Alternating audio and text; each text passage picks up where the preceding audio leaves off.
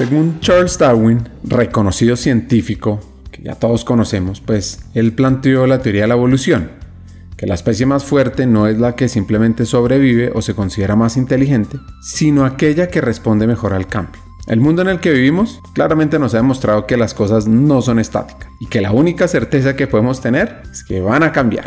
Por eso, estar frente al cambio y verlo como un mundo de posibilidades para aprender, crecer, retarnos y sobre todo adaptarnos es una de esas cosas que deberíamos tener en mente todo el tiempo. Nuestra invitada de hoy, Mariana Ramírez de Johnson Johnson, tiene esto muy en cuenta y por eso nos hace una invitación muy especial.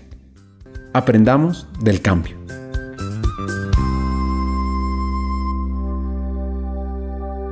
Hackers del Talento, más que un podcast, es una comunidad. Una comunidad que aprende a partir de las historias de CEOs, de líderes de talento humano, de influenciadores y pensadores, donde ellos nos comparten sus aprendizajes, sus historias de vida, para que juntos humanicemos las compañías en América Latina. Disfruten el episodio.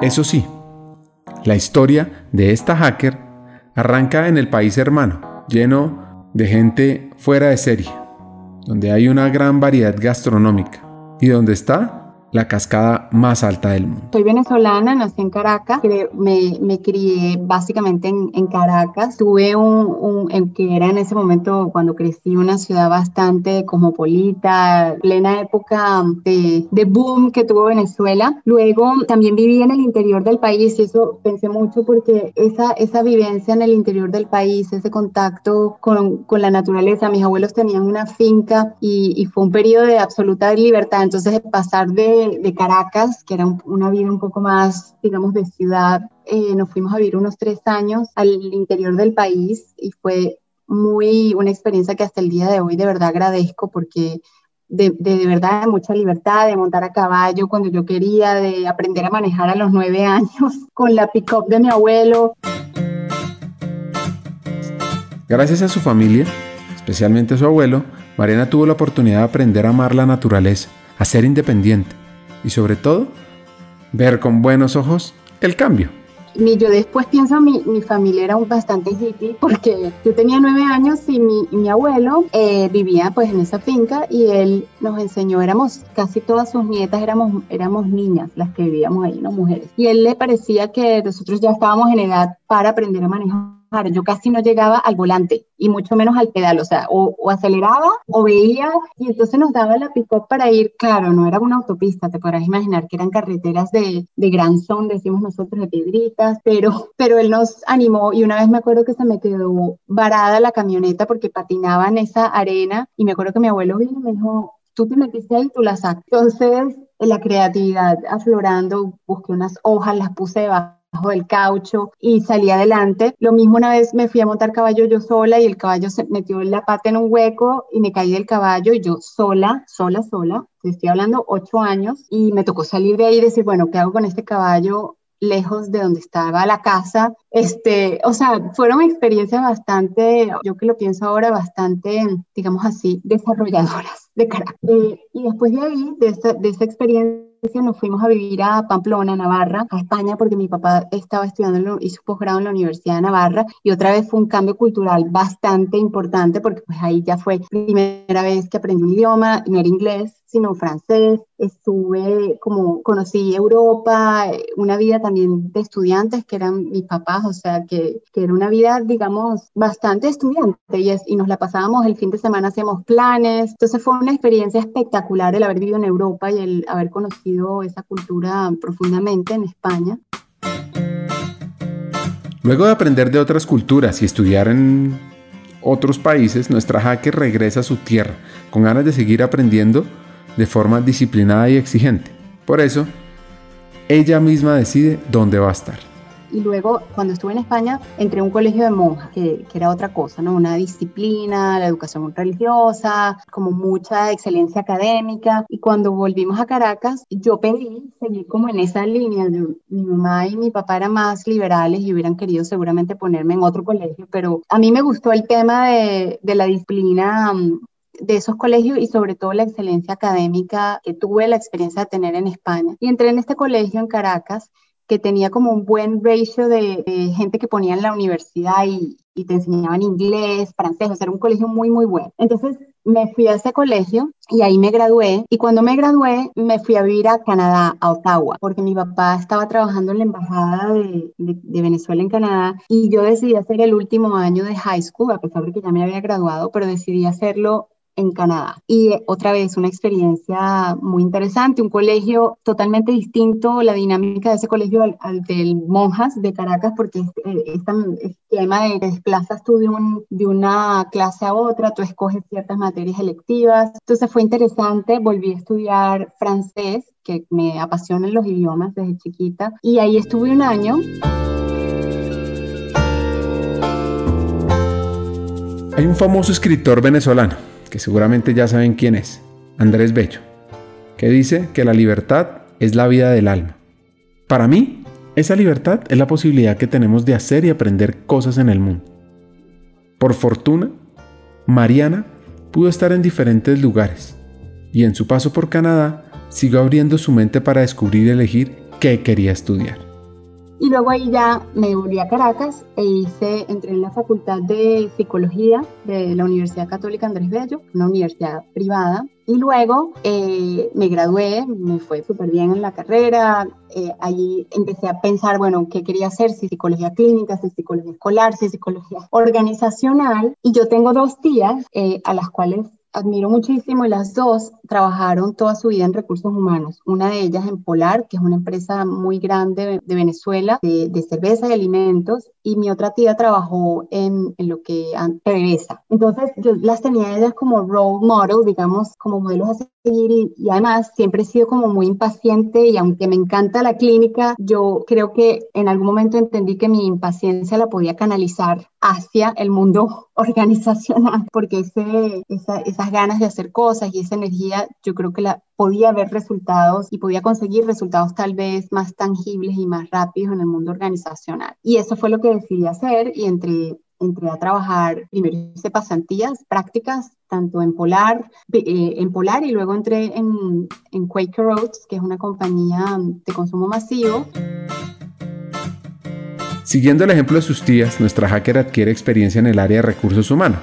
Primero fueron sus prácticas y luego, como caída del cielo, llegó una gran oportunidad en una multinacional ampliamente reconocida. Sí, yo, yo ahí me di cuenta que, me gustaba eso, que, me gustaba, mm, que me gustaba el mundo organizacional, que me gustaba entender los perfiles, entender dónde las personas tenían más, más futuro, dónde podían contribuir más, dónde menos. En ese entonces, como te digo, estaba en Quaker Oats y decidí hacer un posgrado para complementar también un poco mi, carrera de psicología y decidí hacer un máster en administración en la Universidad Metropolitana. Y curiosamente, entre que estaba haciendo el posgrado y estaba trabajando en, Quaker, en algún tuve que reclutar a una persona para un cargo de marketing. Esa persona me la robé de Johnson, ¿no? Esa persona trabajaba en Johnson Johnson y fue a través de ella, curiosamente, o sea, yo me la llevé de Johnson para Quaker y ella le comentó a su primo, que era el gerente general de Johnson, que la experiencia que había tenido con el proceso de selección había sido espectacular y no sé, le habló muy bien de, de mi contacto con ella y entonces eh, un HR manager, un gerente de recursos humanos para Johnson, para la división médica de Johnson, que maneje Perú y, y Venezuela. Y fue así como paré en Johnson. Fue a través de un reclutamiento que hice de Johnson que después me recomendó con el gerente general de Johnson y así fue como entré hace 20 años a Johnson Johnson. Entonces, por ahí por el 2005, que para los que les gusta el arte, fue el mismo año en el que Débora Arango, la gran artista colombiana, falleció. En ese año, Mariana inicia su camino en Johnson Johnson.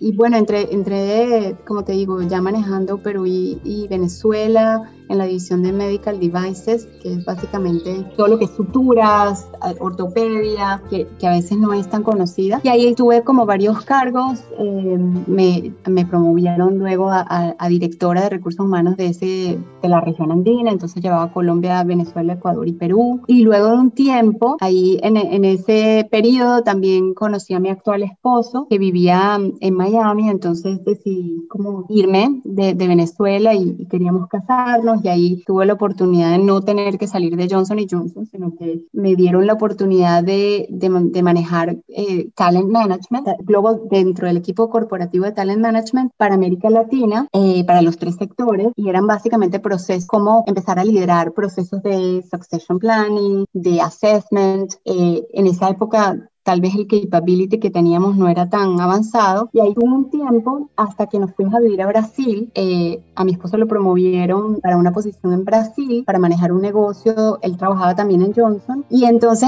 ahí eh, tuve la oportunidad de seguir en Johnson de nuevo desde Brasil y de liderar Talent Acquisition. Yo siempre había sido HR Partner y nunca había estado digamos, de especialista en, en, ningún área, digamos, de recursos humanos, pero te digo que ha sido las experiencias más increíbles y más desarrolladoras que he tenido, porque pues no solamente me tocó aprender portugués, tenía un equipo, me, me tocó como montar todo el equipo de Talent Acquisition y empezar a montar eh, capabilities que no teníamos de reclutamiento en universidades, de branding, de sourcing, eh, montar la estructura, entonces de pasar de tener cuatro reclutadores pasamos a tener eh, tres managers y 15 reclutadores, un periodo que yo recuerdo con bastante cariño porque crecí mucho como líder.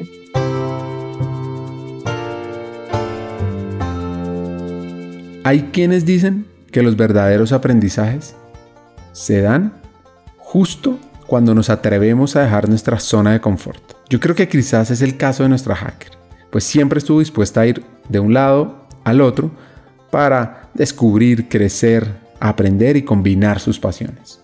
Y, gracias otra vez a, un, a haber hecho un súper buen partnership con el gerente general de Janssen, que es la división farmacéutica de Johnson, se abrió la oportunidad de, un cargo regional dentro de Janssen en recursos humanos, pero ya de HR Partner otra vez, apoyando unas áreas bien estratégicas para la compañía, como Market Access, mercadeo, regulatoria. Y él realmente, como dice, como te digo, hice muy buen partnership con él desde mi rol de Talent Acquisition, pero a través de él, digamos que él me apoyó bastante cuando se abrió la posibilidad y fue uno de los que sí, me apoyó para que entrara a Janssen y ahí entonces entré en ese rol regional y lo hice primero desde Brasil y luego a mi esposo lo volvieron a transferir de vuelta a Miami y seguí haciendo mi rol desde aquí, desde Miami, porque era un rol regional para toda América Latina. Y ahí estuve construyendo capabilities, manejando la agenda de talento, procesos de succession planning junto, junto con la líder del sector para América Latina, de HR. Y luego en el 2016 me dieron la oportunidad de liderar recursos humanos para medical devices, que curiosamente fue el sector donde yo comencé en Johnson. Entonces ahí, ahí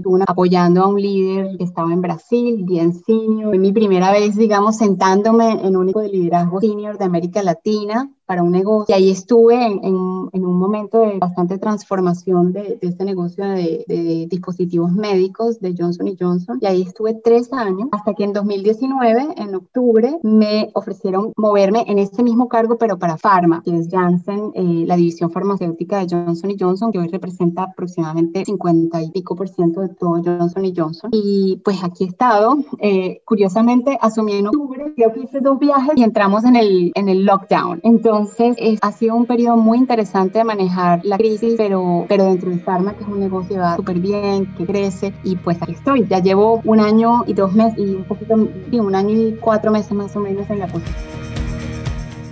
En el lado A de nuestro podcast Hackers del Talento, conocimos la historia de una venezolana que viajó, vivió en distintas partes del mundo, que estudió psicología y ahora es la jefe global de recursos humanos de Johnson Johnson Vision. Más adelante, en el lado B, ella nos contará sobre los retos, los tropiezos y sobre todo los aprendizajes que ha recogido a lo largo de sus años en la organización. Solo me atrevo a adelantarles un super hack. Mariana siempre tiene en cuenta esto. Se puede y se debe aprender del cambio. No se pierdan el lado B.